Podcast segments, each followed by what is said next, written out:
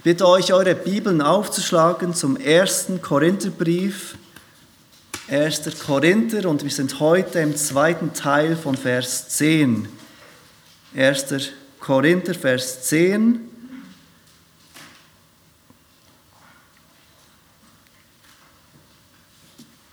Wir lesen gleich den Bibeltext miteinander, 1. Korinther 10, die Verse 14 bis 22. 1. Korinther 10, Vers 14 bis 22 und ich lese ab Vers 14. Der Apostel Paulus schreibt an die Gemeinde in Korinth, Darum, meine Geliebten, flieht vor dem Götzendienst. Ich rede ja mit Verständigen, beurteilt ihr, was ich sage. Der Kelch des Segens, den wir segnen, ist er nicht die Gemeinschaft des Blutes des Christus? Das Brot, das wir brechen, ist es nicht die Gemeinschaft des Leibes des Christus? Denn es ist ein Brot, so sind wir die vielen ein Leib. Denn wir alle haben Teil an dem einen Brot. Seht, dass Israel nach dem Fleisch Stehen nicht die, welche die Opfer essen, in Gemeinschaft mit dem Opferaltar? Was sage ich nun, dass ein Götze etwas sei oder dass ein Götzenopfer etwas sei? Nein, sondern dass die Heiden, das, was sie opfern, den Dämonen opfern und nicht Gott. Ich will aber nicht, dass ihr in Gemeinschaft mit den Dämonen seid. Ihr könnt nicht den Kelch des Herrn trinken und den Kelch der Dämonen. Ihr könnt nicht am Tisch des Herrn teilhaben und am Tisch der Dämonen. Oder wollen wir den Herrn zur Eifersucht reizen? Sind wir etwa stärker als er? In den letzten drei Wochen haben wir uns die den ersten Teil von 1. Korinther 10 angeschaut und wir haben gesehen, dass uns Paulus dort eine Warnung gibt. Dass Paulus das Beispiel von Israel braucht, das negative Beispiel und uns warnt, nicht so zu handeln, nicht so zu sein wie das Israel des Alten Testamentes, die zwar viel von Gottes Segen erlebten, so viel Segen wie kaum ein anderes Volk und trotzdem die meisten von ihnen fielen. Und jetzt geht er weiter in unserem Text heute Morgen und sagt, was dieses warnende Beispiel, was dieses Beispiel und diese Warnung, die er gerade gegeben hat, was das mit uns tun soll was für eine Reaktion das in unseren Herzen hervorrufen soll. Und deshalb fängt der Vers 14 an mit dem Wort darum. Eben weil er gerade diese Dinge gesagt hat, weil er uns diese Dinge aus dem Leben Israels, aus der Vergangenheit in Erinnerung gerufen hat, deshalb, aus diesem Grund, und dann gibt er uns diesen Befehl, den wir uns heute Morgen anschauen wollen. Wir sehen diese Aufforderung gleich am Anfang im Vers 14. Darum, meine Geliebten, flieht vor dem Götzendienst. Weil ich all das in Erinnerung gerufen habe, weil Israel gefallen ist, weil Israel, das Beispiel von Israel, eine, ein warnendes Beispiel von uns ist. Deshalb flieht vor dem Götzendienst. Paulus gibt uns zuerst diese unmissverständliche Aufforderung, dem Götzendienst zu fliehen und dann begründet er diese Aufforderung mit fünf Dingen und das wollen wir uns heute Morgen anschauen. Zuerst diese, dieser Befehl, diese Aufforderung und dann fünf Gründe, die er auflistet, weshalb wir fliehen sollen und müssen vor dem Götzendienst. Flieht vor dem Götzendienst. Das ist sein Befehl. Und noch bevor wir uns diesen Befehl anschauen wollen, bevor wir uns diesem Befehl widmen wollen, möchte ich, dass ihr bemerkt, an wen Paulus hier schreibt. Vers 14 fängt an, darum meine Geliebten. Paulus nennt diese Gemeinde in Korinth seine Geliebten. Wir haben jetzt schon einiges entdeckt und erfahren über diese Gemeinde, über diese Menschen in Korinth, die im Namen von Jesus Christus zusammenkommen. Wir haben schon gesehen, dass einiges in Korinth nicht stimmt, dass einiges nicht so ist, wie man es von Christen erwarten könnte. Und während wir dem Brief weiter folgen, werden wir noch einiges entdecken, das auch nicht gut ist. Einige Themen, die nicht gut sind in dieser Gemeinde, sie brauchen Korrektur. Sie brauchen Zurechtweisung. Das wird immer wieder klar, wenn wir diesen Brief lesen. Sie sind nicht so reif, wie sie denken, diese lieben Korinther. wir sehen an manchen Stellen, dass Paulus ganz klare und scharfe Worte braucht, um die Korinther zurechtzuweisen, wenn es darum geht, zum Beispiel Sünde zu tolerieren in der Gemeinde oder wenn es darum geht, dass sie sich falschen, schädlichen Lehren hingeben oder mit falschen, schädlichen Lehren spielen. Aber er sagt all diese Dinge nicht in einem bitteren Ton. Er korrigiert diese Gemeinde aus Liebe heraus. Meine Geliebten nennt er sie und das wird er noch tun und das hat er auch schon gemacht, beispielsweise im Kapitel 4, Vers 14 sagt er, nicht zu eurer Beschämung schreibe ich das, sondern ich ermahne euch als meine geliebten Kinder. In Kapitel 15 werden wir sehen, dass er dort schreibt, darum, meine geliebten Brüder, seid fest und erschütterlich, nehmt immer zu in dem Werk des Herrn.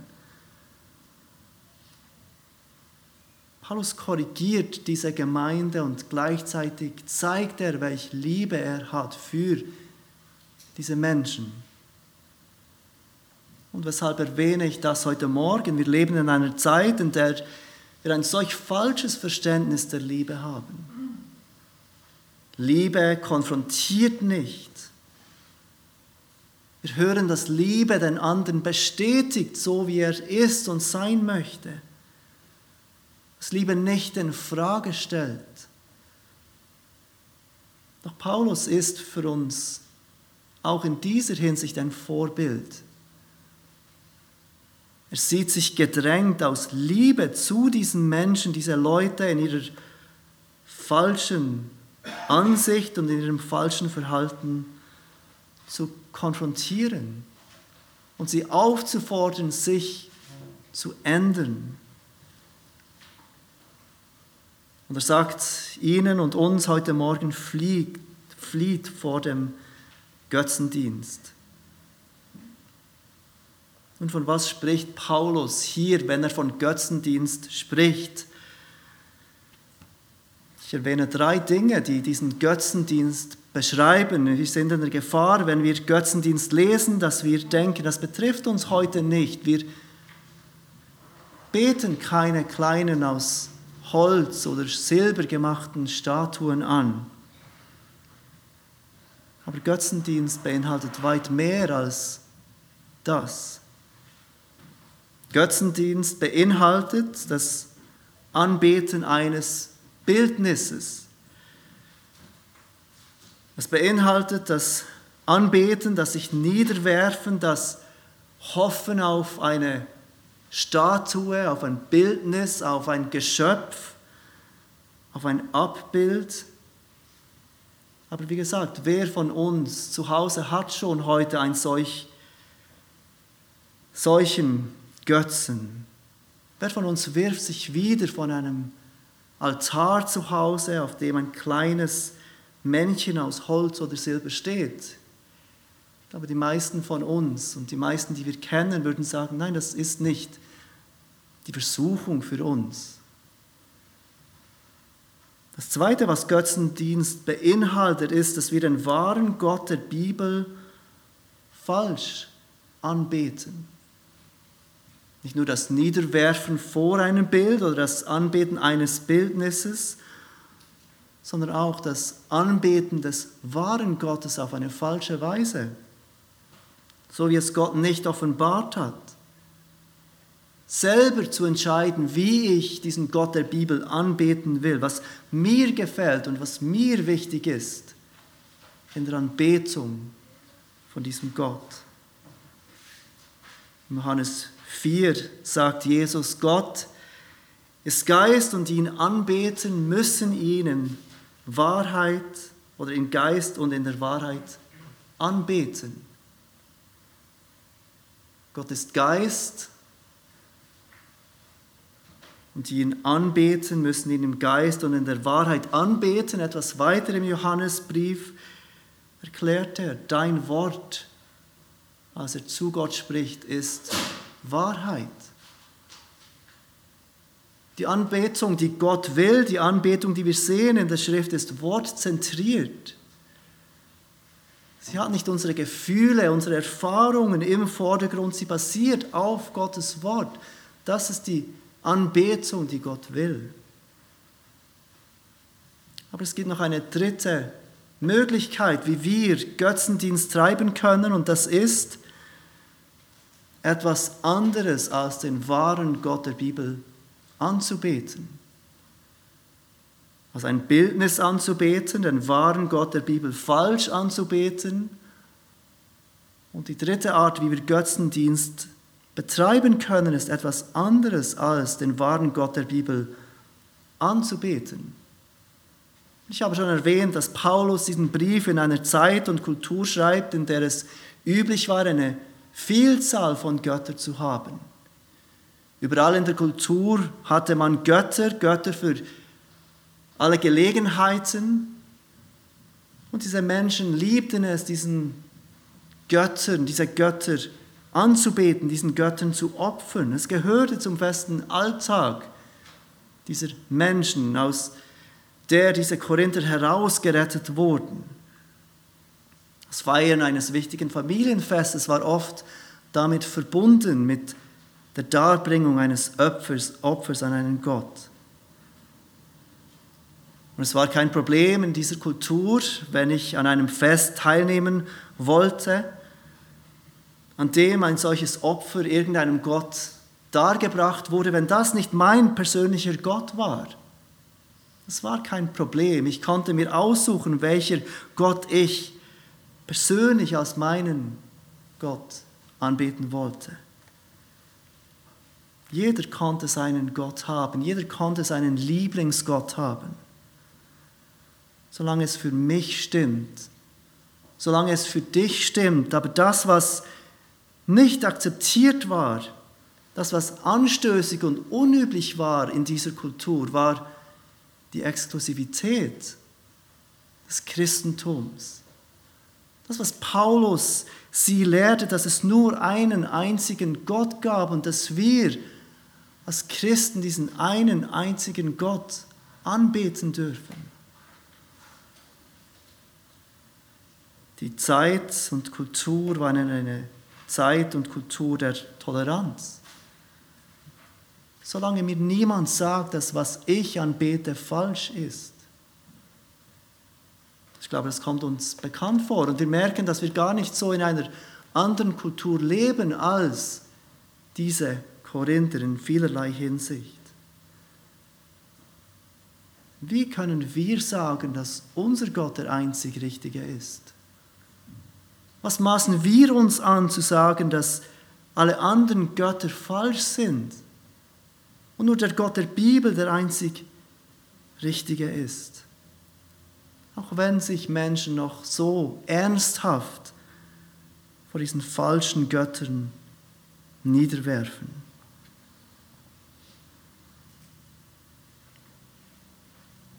flieht vor dem Götzendienst. Und wir sehen, dass Götzendienst ein Problem ist, nicht nur von diesen Menschen des ersten Jahrhunderts, sondern auch von uns. Von jedem Menschen. Und der Grund dafür liegt, dass wir Menschen geschaffen wurden, um anzubeten. Jeder von uns, jeder Mensch wurde von Gott erschaffen, um ihn anzubeten. Wir wissen, dass wir uns dagegen entschieden haben, wir wollen diesem Gott von Natur aus nicht Anbetung geben, die ihm gehört. Aber das ist eine wesentliche Eigenschaft von uns Menschen, dass wir Anbeter sind. Jeder von uns betet etwas an. Jeder von uns setzt seine Hoffnung in irgendetwas. Jeder von uns lebt für etwas, findet seine Identität in etwas. Jeder von uns setzt sich für irgendetwas ein, das größer ist als uns selbst, das über uns steht. Und wenn es nicht den wahren Gott ist, wenn es nicht den wahren, lebendigen Gott der Bibel ist, dann beten wir einen falschen Gott an. Jeder Mensch ist ein Anbeter. Die Frage ist nicht, ob wir anbeten, sondern was oder wer wir anbeten. Und wenn wir nicht diesen einzig wahren Gott der Bibel anbeten, dann beten wir unweigerlich einen falschen Gott an. Paulus ruft uns auf, zu fliehen, sich in Sicherheit zu bringen von, zu vermeiden, wegzurennen von jedem Götzendienst, jedem falschen Gott und von allem, was uns davon abhalten will, diesen Gott der Bibel rechtmäßig anzubeten. Und dann gibt er uns fünf Gründe, fünf Gründe, weshalb wir von diesem Götzendienst fliehen sollen. Und wir sehen zuerst in Vers 15, bevor wir diese Gründe anschauen, weshalb er überhaupt Gründe aufführt. Er anerkennt, dass die Korinther selbst verständig sind, sagt er in Vers 15. Und er will, dass diese Korinther, die erwachsen sind, diese Korinther, die selbst mündig sind, selbst beurteilen. Dass sie nicht einfach blind nachfolgen. Das hat dieser Leiter gesagt und ich mache einfach das, was dieser Leiter sagt von dieser Gemeinde. Nein, er will, dass wir uns Gedanken machen, dass wir selbst beurteilen. Er will nicht blinde Nachfolge. Paulus will, dass wir verstehen und danach handeln. So gibt er uns fünf Gründe und die ersten vier Gründe haben alle mit dem Wort Gemeinschaft zu tun. Seht, wie er diesen Begriff Gemeinschaft viermal wiederholt. In Vers 16 erwähnt er die Gemeinschaft des Blutes. Dann weiter in Vers 16 die Gemeinschaft des Leibes. Vers 18 die Gemeinschaft mit dem Opferaltar. In Vers 20 die Gemeinschaft mit den Dämonen. Dieser Begriff Gemeinschaft, griechisch Koinonia, beschreibt ein inniges Teilhaben, ein, eine geschwisterliche Verbundenheit, eine tiefe Verbindung. Und dieser Begriff wird an anderen Stellen in der Bibel gebraucht, um die Gemeinschaft der Gläubigen untereinander in der Gemeinde zu beschreiben. Diese herzliche Verbundenheit, diese tiefe Anteilnahme, die Geschwister in einer Gemeinde haben. Die ersten vier Gründe drehen sich alle um diesen Begriff Gemeinschaft, sowohl im positiven wie auch im negativen, wie wir gleich sehen werden. Der erste Grund, den Paulus nennt, ist, wir haben Gemeinschaft mit Christus, wie er es nennt. Flieht vor dem Götzendienst und der erste Grund, denn wir haben Gemeinschaft mit Christus. Seht den ersten Teil von Vers 16. Der Kelch des Segens, den wir segnen, ist er nicht die Gemeinschaft des Blutes des Christus? Paulus bezieht sich hier auf das Abendmahl, auf das, was das Abendmahl signalisiert. Und dieser Grund, dieser erste Grund, den Paulus nennt, erinnert uns auch dass Paulus, wenn er hier uns aufruft, vor, der, vor dem Götzendienst zu fliehen, dass das nicht die Bedingung ist. um in Beziehung oder Gemeinschaft mit Christus zu kommen. Dass dieser Befehl, diese Anordnung an uns nicht eine Bedingung ist, damit wir Christen werden können, damit wir Vergebung haben können, damit wir Gemeinschaft haben können. Nein, es ist nicht die Bedingung, es ist die Folge davon. Weil wir Gemeinschaft haben mit Christus, sollen wir dem, vor dem Götzendienst fliehen. Und das erinnert uns an diese wichtige Wahrheit, dass Jesus Christus, der sündlose Sohn Gottes, sein Leben hingibt für verlorene Sünder. Während wir noch Sünder waren, stirbt Christus für uns. Und deshalb sind wir aufgefordert, vor Götzendienst zu fliehen. Im Abendmahl erinnern wir uns daran, dass wir, die wir unsere Schuld vor Gott eingesehen haben, erkannt haben, dass wir Hilfe und Gnade brauchen, erkannt haben, dass wir uns nicht selbst helfen können und im Glauben auf Jesus blicken, dass wir mit Jesus, seinem Tod und seiner Auferstehung verbunden sind. Das ist das, was das Abendmahl signalisiert. Was er vollbrachte, wird uns zu gut. Und dieser Kelch des Segens erinnert uns daran, dass wir mit Christus Gemeinschaft haben. Dass wir mit Christus diese innige Gemeinschaft, diese innige Verbundenheit haben dürfen.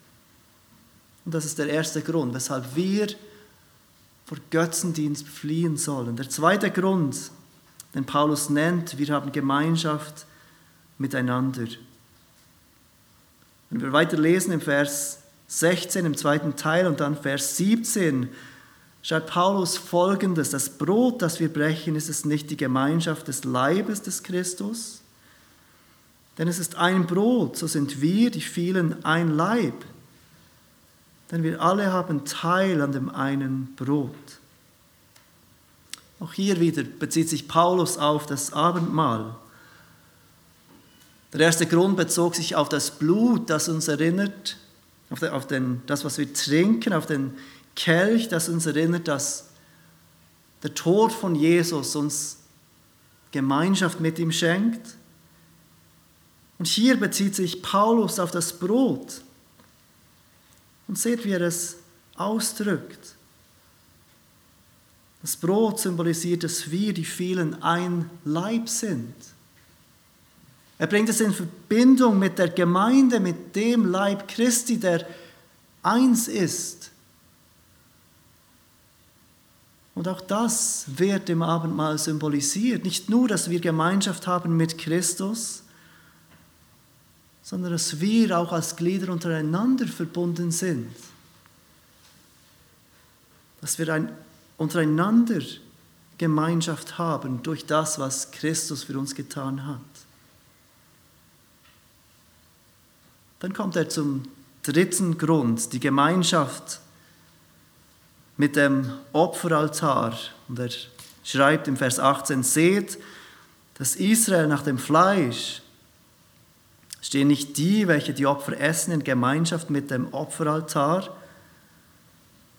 Er geht weg vom Beispiel des Abendmahls, kommt zurück zum Beispiel von Israel.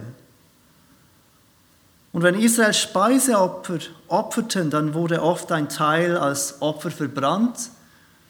Ein Teil erhielten die Priester, um es zu essen, und ein dritter Teil ging an den, den das Opfer brachte, und er konnte es essen.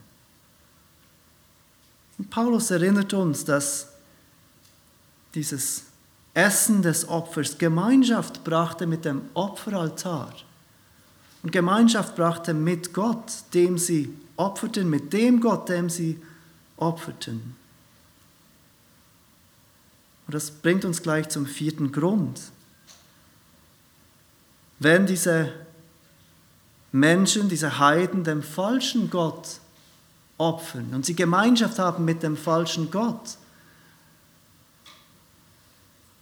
dann können Christen nicht an diesem Opfer teilhaben. Und Paulus führt das etwas weiter aus im vierten Grund, wo er die Gemeinschaft mit Dämonen erwähnt. Paulus ist immer noch dabei, das Thema zu behandeln bei den Korinthern, das er im Kapitel 8 angefangen hat, nämlich dieses Thema des Götzenopferfleisches. Und ich weiß nicht, ob ihr euch erinnern könnt, aber ein Argument der starken Christen in Korinth war, dass es sowieso keine falschen Götter gibt, dass Götzen sowieso keine Existenz haben. Götzen sind nur tote Dinge, die zwar Menschen anbeten, aber Götzen existieren eigentlich nicht. Und diese sogenannten starken Christen in Korinth folgen daraus, wenn es keine falschen Götter gibt, dann spielt es ja auch keine Rolle, wenn ich an einem Familienfest teilnehme, wo einem falschen Gott geopfert wird. Spielt keine Rolle, ob ich in den Tempel gehe, wo diese Menschen falschen Göttern opfern. Denn diese Götter gibt es ja gar nicht. Der Grund, den Paulus hier als vierter Grund nennt, weshalb wir dem Götzendienst fliehen sollen, ist nicht, weil Paulus jetzt sagt, doch, es gibt diese falschen Götter, diese falschen Götter haben tatsächlich Existenz. Gott ist einer der vielen Götter. Nein, er macht klar, das ist nicht das, was er sagt, sondern Dämonen stecken hinter diesen falschen Göttern. Und wenn diese Menschen, diese Heiden in diese Tempel hineingehen, diesen falschen Göttern opfern, dann sind dort dämonische Mächte im Spiel, die diese Menschen in ihren Bann ziehen. Dämonische Mächte, die sich hinter diesem falschen Glauben verstecken. Paulus erwähnt im 2. Korinther, dass es dämonische Mächte sind, die hinter Vernunftschlüssen und Höhen sind, die sich gegen die Erkenntnis Gottes erheben. Dass es dämonische Mächte sind, die hinter diesen falschen Lehren stecken. Und Paulus will nicht, dass wir Gemeinschaft mit Dämonen haben. In Vers 21 sagt er deshalb, ihr könnt nicht den Kelch des Herrn trinken und den Kelch der Dämonen. Wenn du Christ bist, wenn du vereint bist mit Christus, wenn du vereint bist mit den Menschen, die Gott erwählt und erlöst hat, dann kannst du nicht gleichzeitig teilhaben an diesem Götzendienst, an diesen falschen Lehren. Ich kann nicht am Tisch des Herrn teilhaben und am Tisch der Dämonen. Paulus nennt aber noch einen fünften Grund, weshalb wir vor Götzendienst fliehen sollen. Und dieser Grund ist in Gott selbst zu finden. Und das ist der Grund Nummer fünf. Gott ist ein eifersüchtiger Gott. Ich weiß nicht, ob einige von euch schon bemerkt haben, dass die Kinder unter uns, die in der Sonntagsschule sind, ein Heft haben. Und in diesem Heft sind Notizpapiere drin und auf diesen Notizpapieren sind Fragen, die den Kindern helfen, sie durch den Gottesdienst zu führen. Fragen zu den Liedern, Fragen zu dem Predigtext. Und eine Frage, die diese Kinder vor sich auf diesem Blatt haben, ist die Frage, was wir in diesem Abschnitt über Gott lernen. Die Bibel ist ein Buch, das uns Gott beschreibt, das uns offenbart, wer Gott ist. In den vergangenen Wochen haben wir gesehen, in diesen Abschnitten, die wir angeschaut haben, dass, es, dass sie uns offenbaren, dass Gott gerecht zornig ist mit diesen Menschen in Israel, die Gott versuchten und die Gottes Gericht erlitten. Letzte Woche haben wir gesehen, dass Gott treu ist. Das wurde uns offenbart aus diesem Abschnitt über Gott. Und was offenbart uns dieser Abschnitt von heute über Gott, wer Gott ist? Wir sehen es im Vers 22 ganz deutlich. Und das ist der fünfte Grund, den Paulus aufführt, weshalb wir als Christen vor Götzendienst fliehen sollen. Vers 22. Oder wollen wir den Herrn zur Eifersucht reizen? Sind wir etwas stärker als er? Zwei Fragen, die Paulus rhetorisch aufführt. Und die Antwort für uns ist klar, natürlich wollen wir Gott nicht zur Eifersucht reizen. Natürlich sind wir nicht stärker als er. Paulus ruft uns auf, vor Götzendienst zu fliehen, weil er, wie er beschreibt, weil Gott ein eifersüchtiger Gott ist. Es mag für uns heute ein überraschender Gedanke sein, an Gott als einen eifersüchtigen Gott zu denken. Es ist ganz klar kein populärer Gedanke, dass Gott eifersüchtig ist. Aber Gott selbst beschreibt sich in seinem Wort immer und immer wieder als ein eifersüchtiger Gott.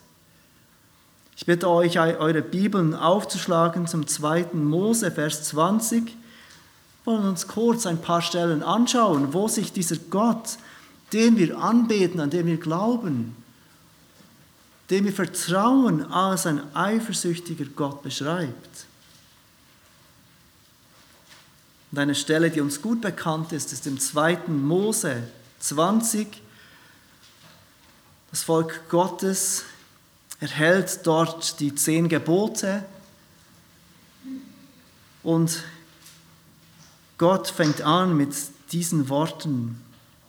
2. Mose 20, Vers 1. Und Gott redete alle diese Worte und sprach, ich bin der Herr, dein Gott, der ich dich aus dem Land Ägypten, aus dem Haus der Knechtschaft herausgeführt habe. Du sollst keine anderen Götter neben mir haben. Du sollst dir kein Bildnis noch irgendein Gleichnis machen, weder von dem, was oben im Himmel, noch von dem, was unten auf Erden, noch von dem, was in den Wassern unter der Erde ist. Bete sie nicht an und diene ihnen nicht, denn ich, der Herr, dein Gott, bin ein eifersüchtiger Gott, der die Schuld der Väter heimsucht an den Kindern bis in das dritte und vierte Glied derer, die mich hassen, der aber Gnade erweist an vielen Tausenden, die mich lieben und meine Gebote halten. Seht ihr, was die Grundlage ist für, diesen, für diese ersten zwei Gebote, die Gott gibt? keinen anderen Gott neben ihm zu haben, sich kein Bildnis zu machen und das Bildnis anzubeten. Der Grund dafür ist, dass Gott ein eifersüchtiger Gott ist. Wenn er ein bisschen weitergeht zum Kapitel 34 im zweiten Mose, dort lesen wir im Vers 14 folgende Worte, wie sich Gott selbst beschreibt. Denn du sollst keinen anderen Gott anbeten, denn der Herr, dessen Name der Eifersüchtige ist, ist ein eifersüchtiger Gott. Wir sehen, dass sogar einer der Namen Gottes der Eifersüchtige ist. Gott selbst beschreibt sich als ein eifersüchtiger Gott. Dann im 5. Mose 4, auch dort lesen wir von der Eifersucht Gottes. 5. Mose, Kapitel 4.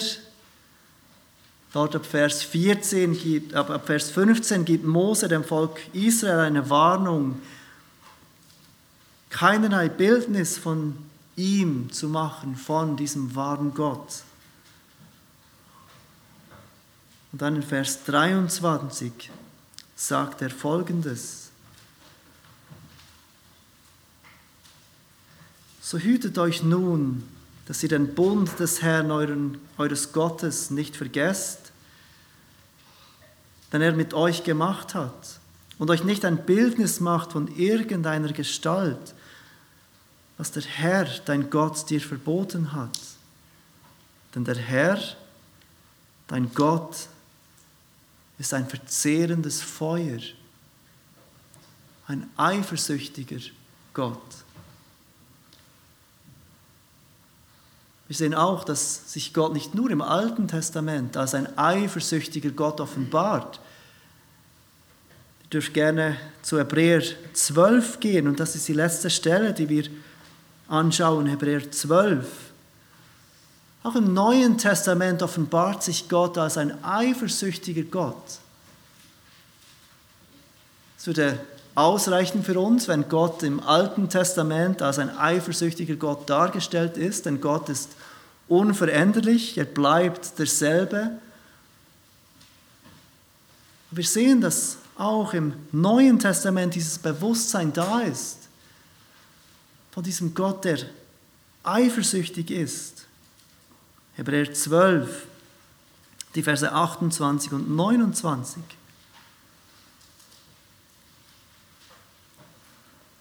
Darum, weil wir ein unerschütterliches Reich empfangen, lasst uns, lasst uns die Gnade festhalten, durch die wir Gott auf wohlgefällige Weise dienen können, mit Scheu und Ehrfurcht. Dann Vers 29. Denn unser Gott ist ein verzehrendes Feuer.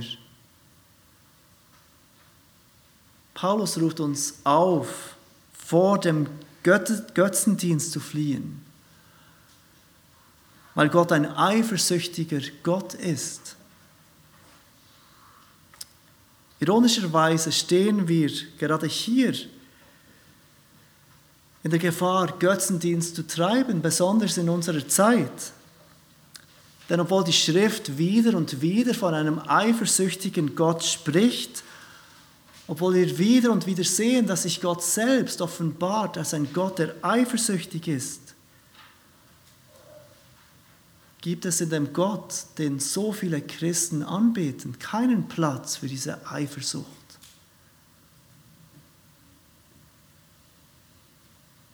Es ist natürlich ein großer Unterschied, ob wir ein unvollständiges Verständnis haben oder ein falsches Verständnis von Gott, von dem Gott, den wir anbeten.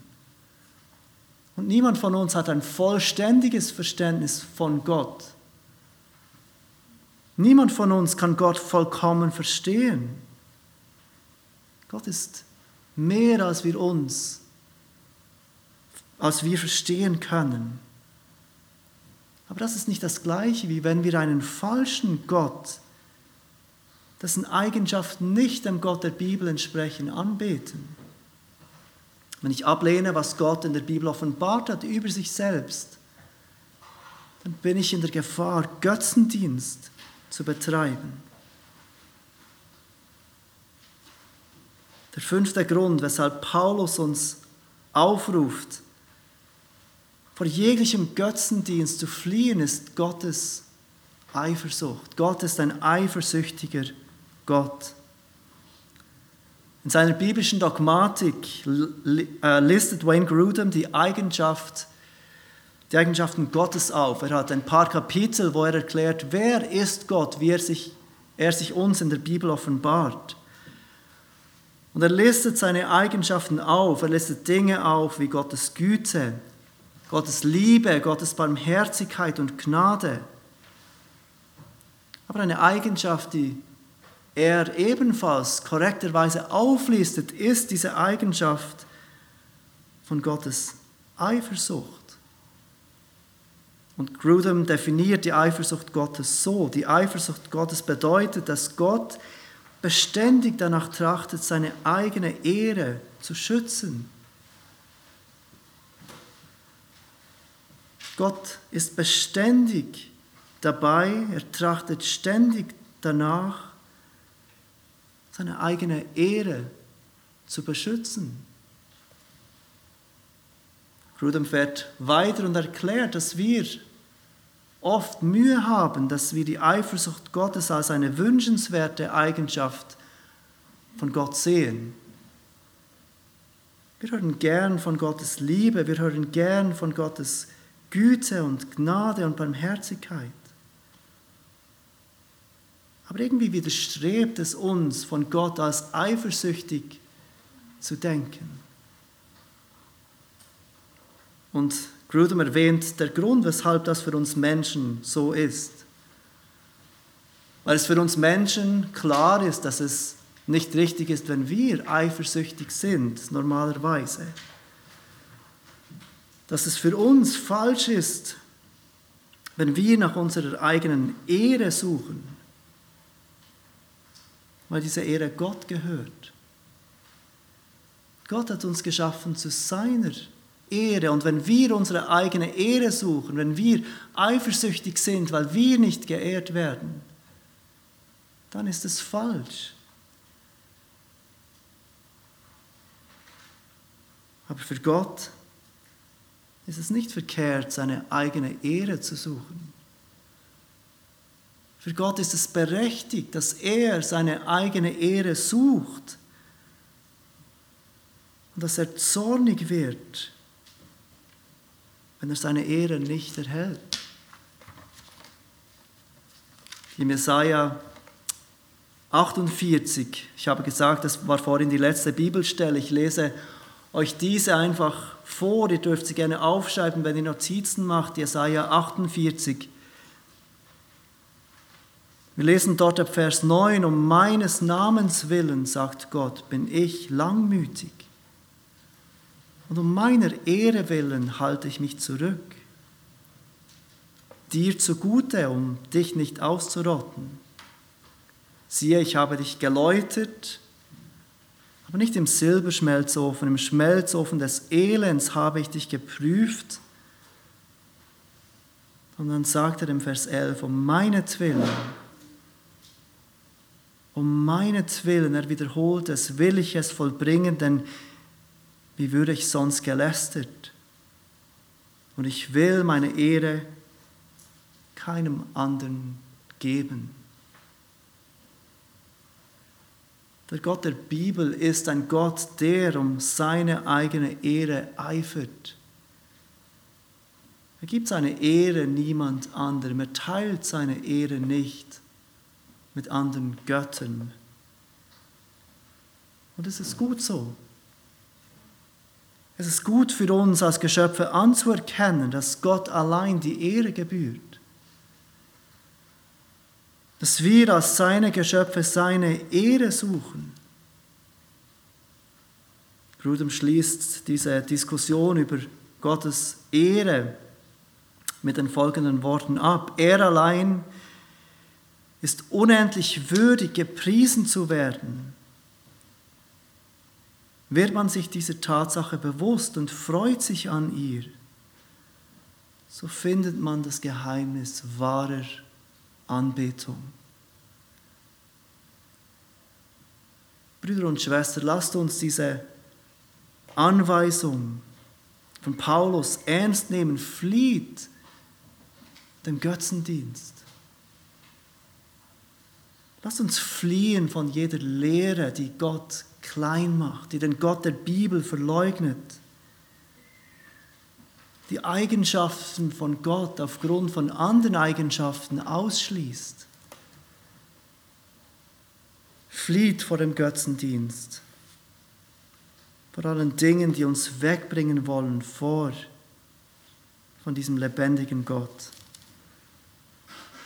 Denn wir haben Gemeinschaft mit Christus, wir haben Gemeinschaft miteinander und weil unser Gott unser liebender und gnädiger Gott ein eifersüchtiger Gott ist. Lasst uns beten zusammen.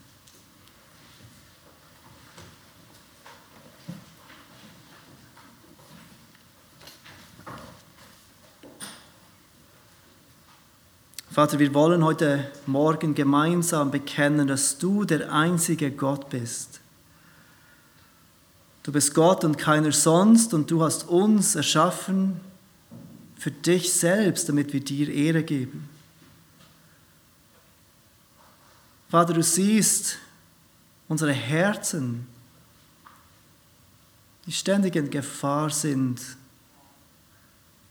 unsere Hoffnung und Zufriedenheit bei Dingen zu finden, die nicht Gott sind.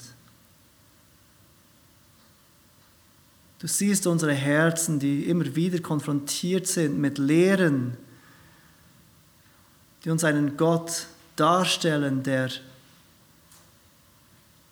dem menschlichen Bild entspricht, dem menschlichen Wunsch entspricht, aber nicht dem entspricht, der du bist. So hilf uns, Vater, dass wir uns dieses Wort des Apostel Paulus heute Morgen zu Herzen nehmen und fliehen vor jeder Form des Götzendienstes. Hilf uns, dich anzubeten und dich allein. Und vergib uns dort, wo wir immer wieder in Gefahr sind, nicht dir die Ehre zu geben, die dir gebührt. Schenk uns Umkehr, schenk uns Wachstum in unserer Heiligung, schenk uns Kraft, damit wir mehr und mehr erkennen dürfen, dass es gut für uns ist, wenn wir mit all unserer Kraft nach deiner Ehre streben. Denn dazu hast du uns geschaffen. Amen.